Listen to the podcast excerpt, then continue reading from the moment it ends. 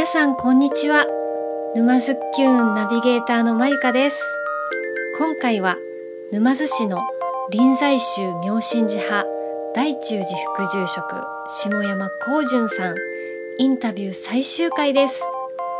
取材陣とともに座談会形式でのインタビュー。お寺に訪れるきっかけづくりから守っていくべき大中寺の歴史などなど。早速どうぞ。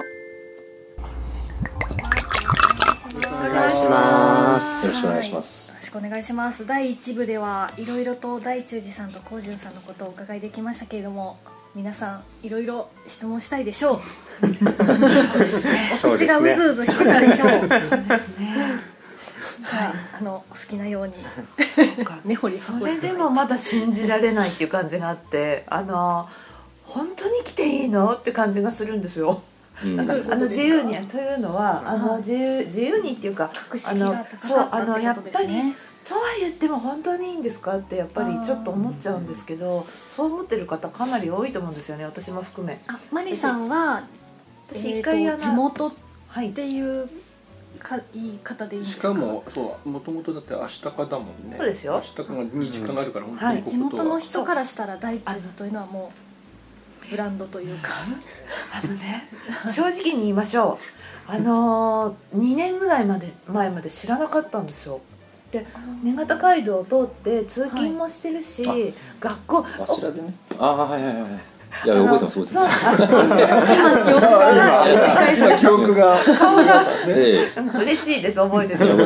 あのー、そうなんですよね。それからまだ一回はま来たいなーってもう毎日っていうぐらい通ってるんですけどそれでもなんかなんとなくこうやっぱりあお寺があるなっていう感じで中に入るまでにはえっとね待って待ってじゃあ話をさ整理しましょう。あのですね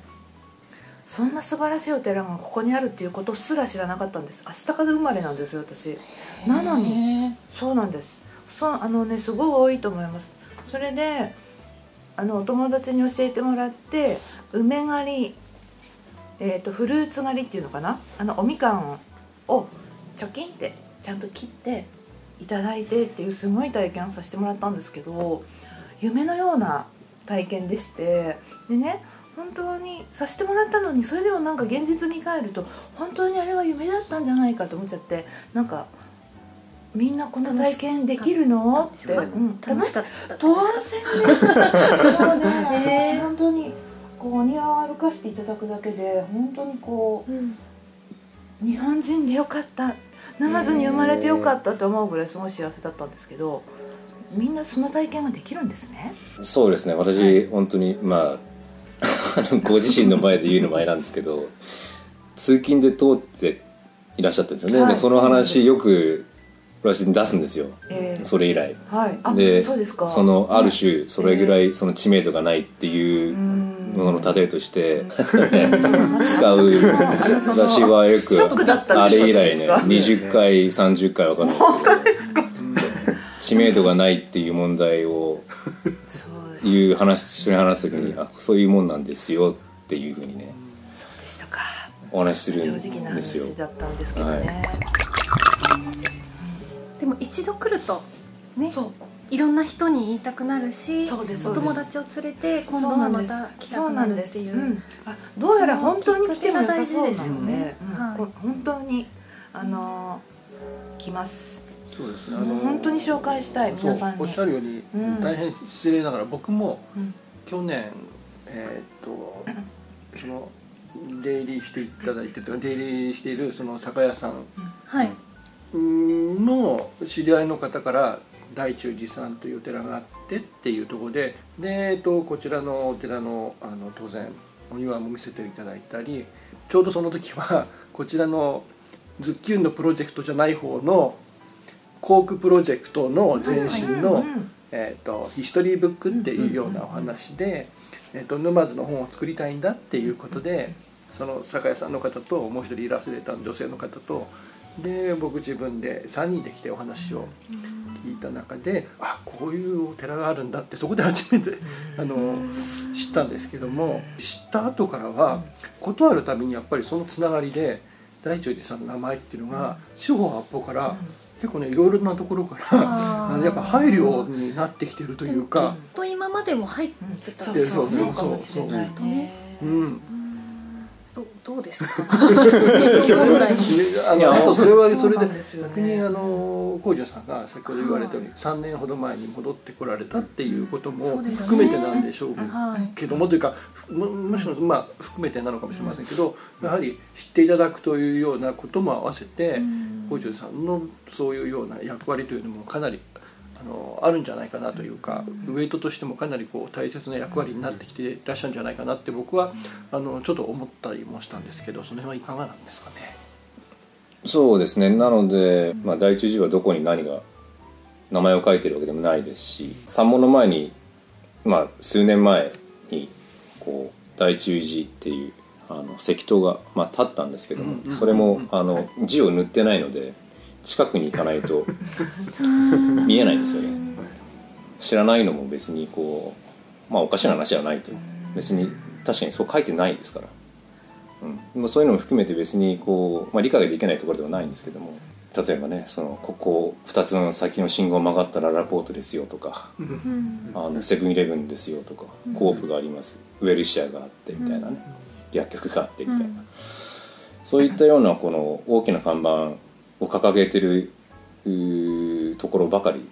ですよね。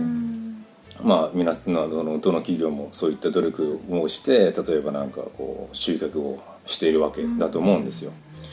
でもまあお寺としてあのそういったことをするつもりは正直全くないですし、でもまあなのでそういったところで、まあ、当然ね目につく確率っていうのはもうぐんと下がるわけですよ。でまあその結果こうやっぱり毎日前通っていても 知らないっていうことがねやっぱり起こり得る。そこですね。ですよね。なのでまあそうですね。まあ私もいやなんかカーナビに乗ってないのかなとか別に Google マップ使わないのかなとか。あのあまあそっかみたいな。あのまあちょっと門見えるんだけどなみたいな。見えますねっていうのもまあもちろん考えはしましたけど、まあ、それも含めてねその知名度がないっていうのはまあ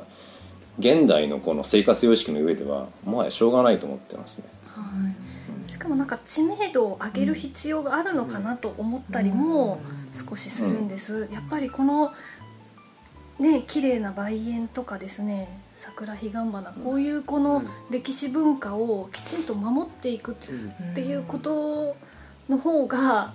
大事なんじゃないかなって思ったりもするんですけれども、そうですね。まあなのでやっぱりあの、まあ、先ほども、まあ、申しましたけどもそういったあの歴史上の事実みたいな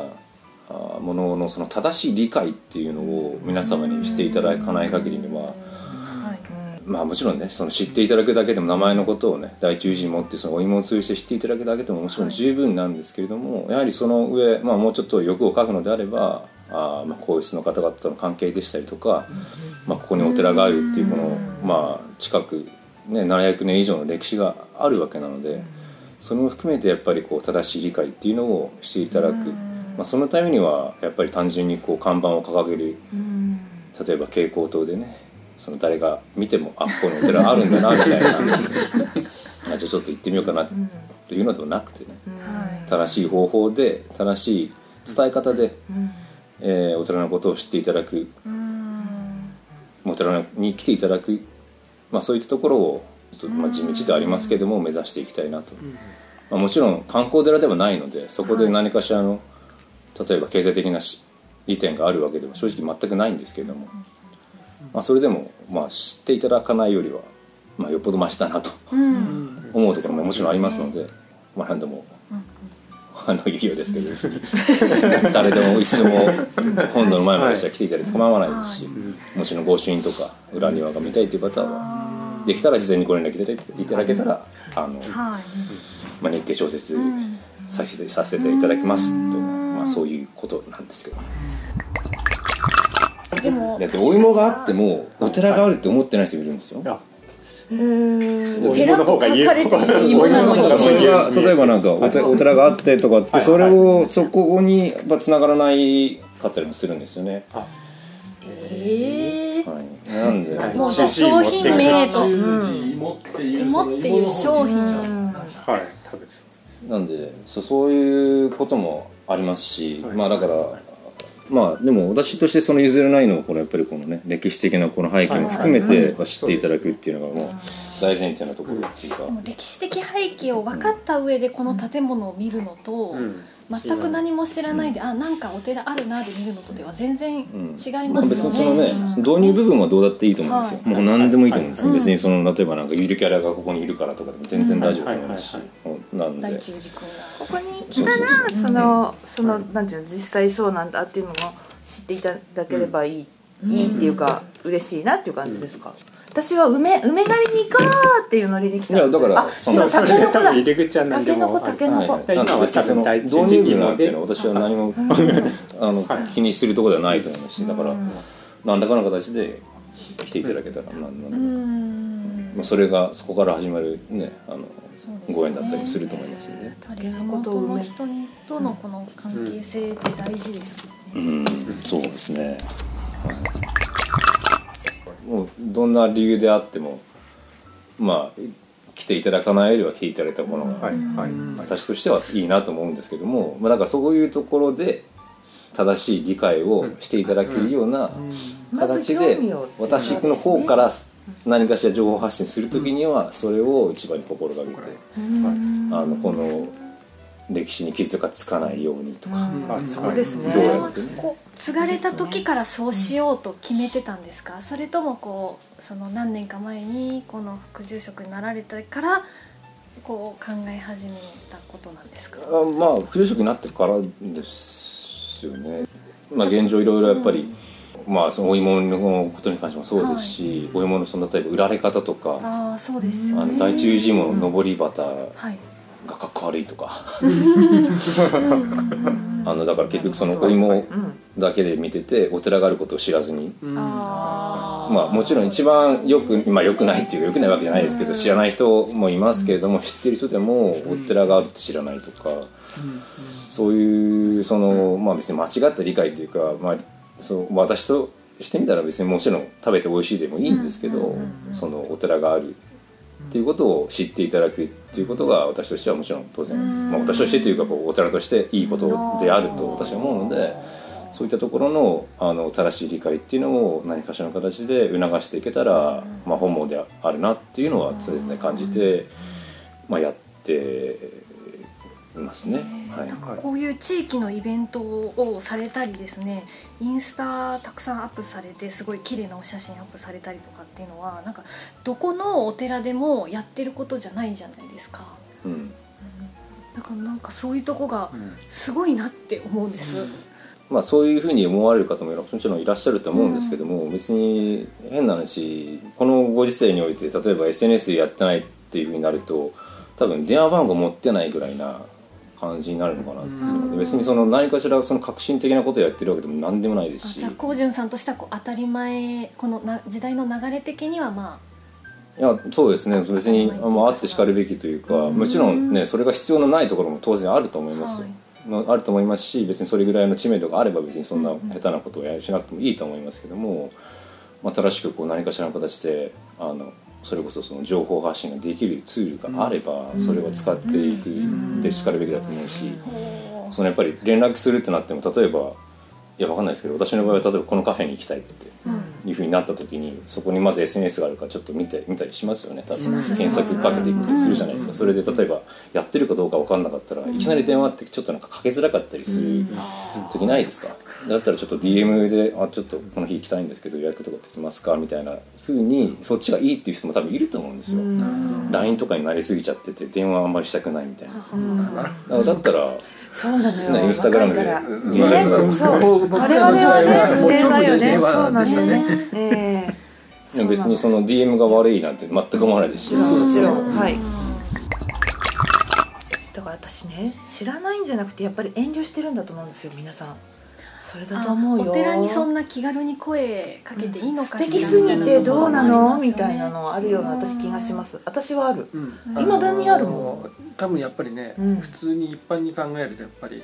し敷居がなんとやっぱ高いような感じがしちゃうんだろうね。あそれはここっちのこちらそうが勝手に勝手に思っちゃうんだけどイメージイメージとなんかそこだなっていうすごく感じますね。あのましてや例えば自分がね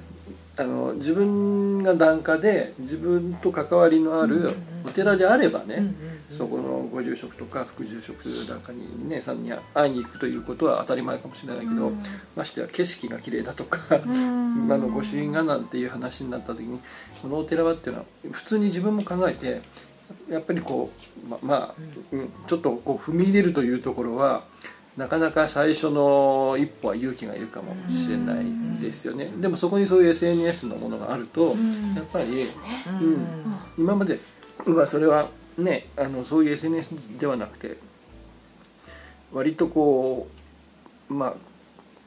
まあまあ民間でもうん。公共的なものでも割とそれなりのメディアがとかそういうところの情報発信をしていった中の過程においてそういうあのお寺があるよとかこういう施設があるよとかこういう場所があるよみたいなところで受けてた部分がねあったから多分その年齢によってもそうだしその SNS を使いこなしている人たちまたはそれにもう当たり前のように使いこなすというか日常的にもうそれがツールだと思ったり連絡手段であればねそこはあの小潤さんおっしゃるように身近なもう随分距離がこううん。近くなるような間柄になれるうん。きっかけになるんじゃないかなというのはきっとだからあのご住職のお話を聞いてみたいなんていう方で訪れる方とかっていらっしゃるんですか？まあいないんじゃないですか。あいいですか？のカフェデイさんで、はいはいはい説法会みたいなのあそうですね、うん。あの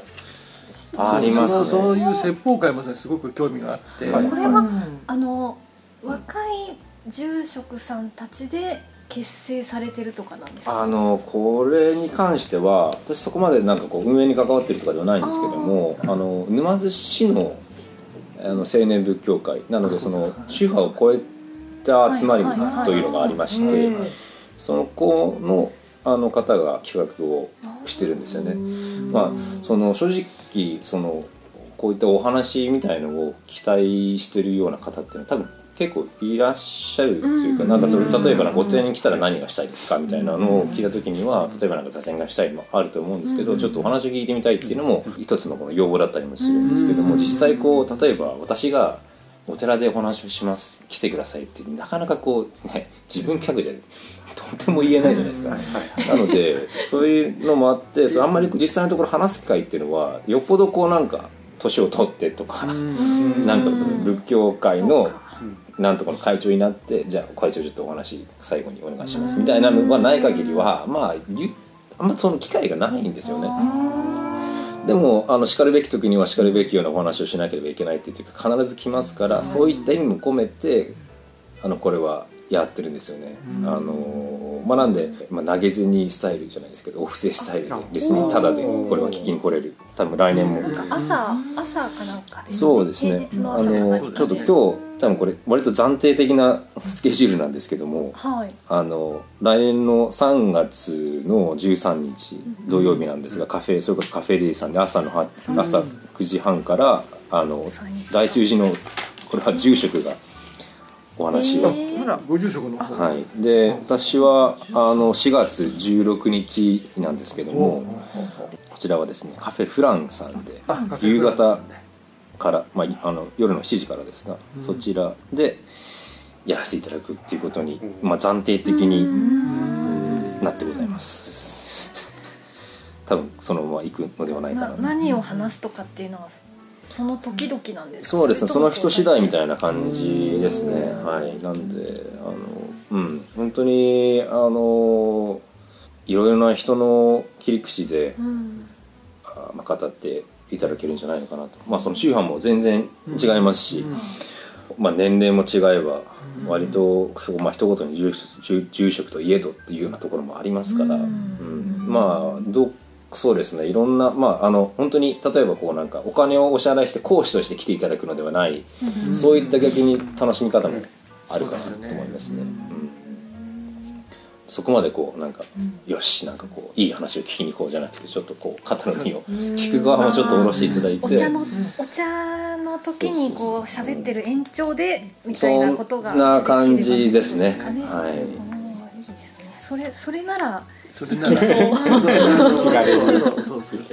上の世代だとなんか相談事的な形でご住職とかあの行っちゃう。んですよね。う。んまあまあ当然そのあさっき言った間柄としてね檀家さんとしての檀家としての間柄っていう。ところもあるんですけど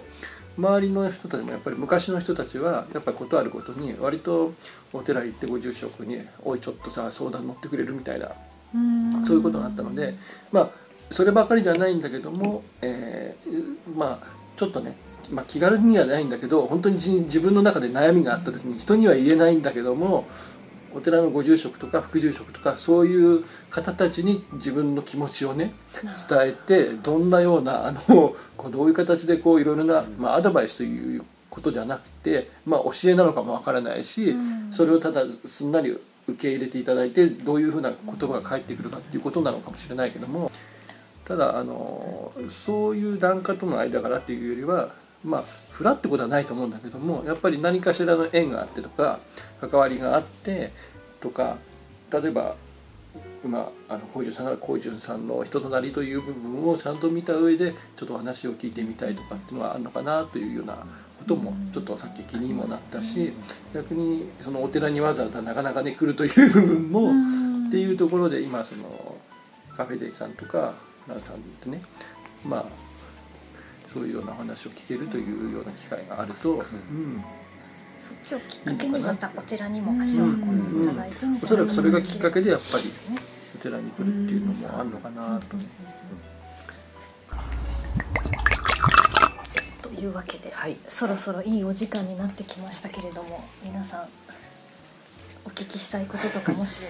じゃあ。じゃあじゃあ一人ずつぐらいな感じで。一人ずつ、はいあじゃあ。じゃあすごいくだらない質問かもしれないいいですか？あの僕大中寺さんをし調べた時に、はい。まあ、多分栃木県だと思うんですけどあっちの方ではい。七不思議とかってありますね。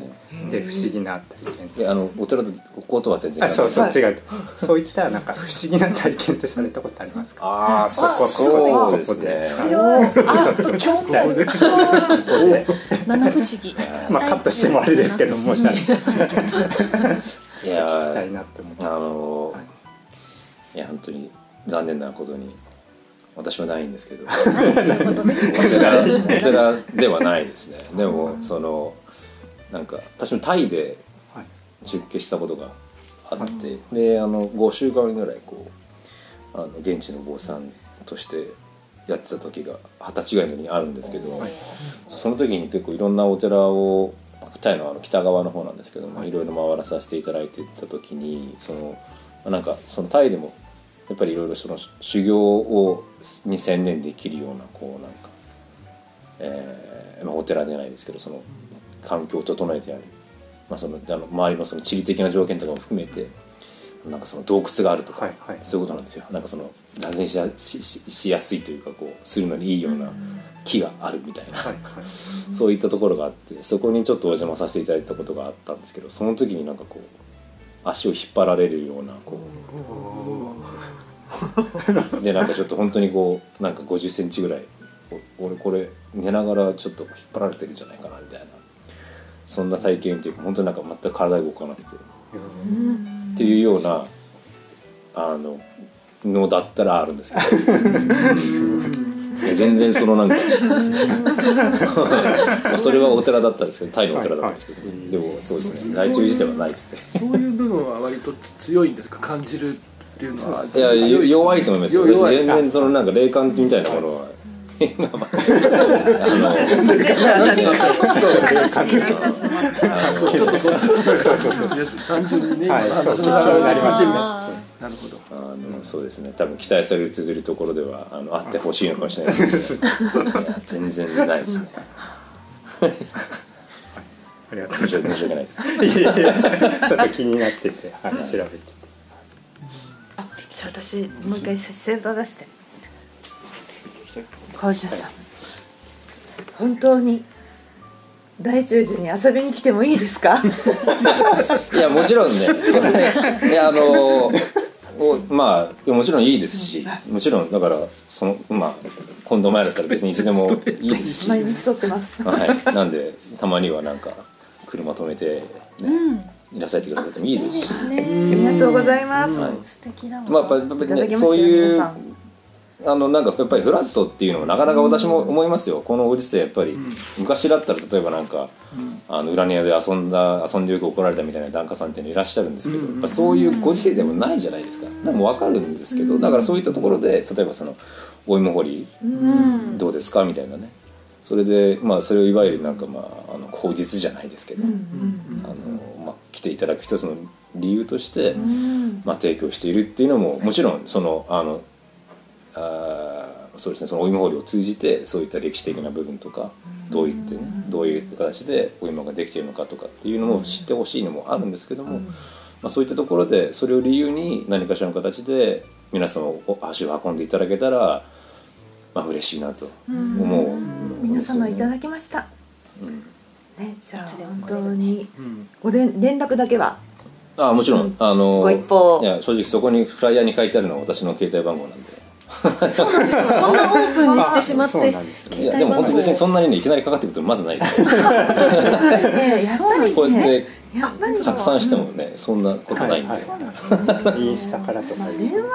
直接するっていうのはちょっとご時世的にね、しにそうくいもんね,、ですね。今ね、まあなんで？私ってするけどね、うん。いや普通に。しちゃうけどね私ってね電話にしちゃううんあの DM で。はい大丈夫ですか、コンサートもされていたというのを見たんですけどもそうです。あの本堂でコンサートをやらさせていただいたんですけど、あのまあ、それはあの、えっとまあ、ちょっとご存知でない方も、まあ、いらっしゃるかと思うんですけどもあの NHK のあの「シルクロード」っていう番組があってそのあの、えー BGM を担当しして、えーいました。あの北郎さんという方、あのまあ実はこの方あのグラミー賞に日本で日本人で最多ノミネート数を誇ってる、本当にすごい方なんですけど、あのまあちょっとしたご縁でこうお寺にお寺でコンサートをやったらどうですかっていうような打診をなんかそのその北郎さんの友人からされたみたいでそれでお寺に足を運んでくださったんですよね。でそのご縁でなんかあのコンサートをやることになってすごいご縁ですね。はい、別に私が何かしたわけでも全くなく私が戻ってきた時にはもう決まってました。おおへ北え郎さん北郎さんですね。噂には聞いてましたけど、ね。はい、噂噂で。あ北郎さんがいらっしゃったっていうのはん。噂で聞きましたよ、まあ、そのそれの別に延長線上っていうわけではないんですけどもあのあの来年の2月の中旬にも、まあ、ちょっとこれと、まあ、同じようなことというとあれですけどコンサート形式も含めた音楽イベントも含めたちょっとしたこう催し事も、考えてまして。はい、またやっとその正確に詳細が決まり次第ちょっとねいろんなところでお知らせ。はいぜひ、したいなと思ってるんです。以前、うんあのこちらにお邪魔した時にですね明月庵でよかったんでしたはいお茶室お茶室、はい。こちらは普通に例えばお茶を立てたいとかっていうような問い合わせとかっていうのはあるんですかね？いやないじゃないですかあのいやいやいいやあのすごく僕素まあ、あちらはその住職が作った建物で、えーまあ、あのまだお茶会も定期的に開催しておりまして、もうなんか100回を数えてまして、そちらもこうやっぱりなそうですねあの継続していってああ非常にこう意義のあるようなお茶会にはなっていると思うんですけども、うん。あのーそうですね。あの、まあ、この辺りがちょっとねあの 連携が取れてないっていうか あの そうご案内も別に私もインスタグラムでしたらいいと思うんですけどあのあーまだ多分ねしたことないんで。このねお茶会の常連さんがたくさんいらっしゃると思うんでねその間をこうねちょっと隙間を縫ってうん。こ、あの別にそのあの当日の参加も大丈夫ですし、まあ、もちろん年間通しの会費っていうのもあるんですけどもそれこそちょっとなんか敷居が高いような気が私はしてしまうんであなるほど。あぜひこちらも。でもまあもちろんあのそうですね、まあ、そういった雰囲気を楽しみたい方そうですね。あのその四季料理の食事もあの提供してたりもしますんで、まあ、ちょっとこういうのもあれですけどこれだけ言っといてあれですけどあのお寺に直接電話していただければあの住住職が出ますんでちょっとハードルが高いかもしれないです。そちらは住職が。そう。でちなみにあのお寺に泊まりたいという方はいらっしゃるんですか？ああいやあのいや別に、うんぜひも。ちろんね宿坊的なことですよね、んなので、うん。まあその一つの案としてもちろんあってもいいかなと思いますけど、うんあのまあもちろん私の友人とか泊まりに来ますけどね、あの別にそれを今現状でその他の方に開放している例えばなんかあの Airbnb みたいなことは今やってないですけど、うん。あの別にそうですね絶対あの一つのあの方向として、えーあるなとは思ってますし、あーそうですか。まああのた体験としてねそういう形で泊まるというパターンもあるんですけど、うん。いや単純にもう本当にそのさっき大中寺さんというお寺とあのご住職副住職のそういうような、まあ、人柄とか全部受け入れた上で、あのちょっとどういうね雰囲気なのかということを含めてね、ぜひ泊まらせていただきたいんだとそういう B&B という全く別の思いで思いだけで 泊まらせてくれっていうような人がいた場合とかね、これからいらっしゃるかもしれないです趣味ね。満載ですね。うんまあ あ全部やってものまあらおう。いろいろなものはね 結構揃っていくっていうようなところはありますから、そうですね。うん、それをまあどう活用していくか、どう活用していっていただくかっていうようなところを、まあ、常に模索しているような、そういった状態ですよね。というわけで、すいません座談会も長らくお付き合いいただきましてありがとうございどうもありました。がとうございます。ありがとうございありがとうごましたざいました。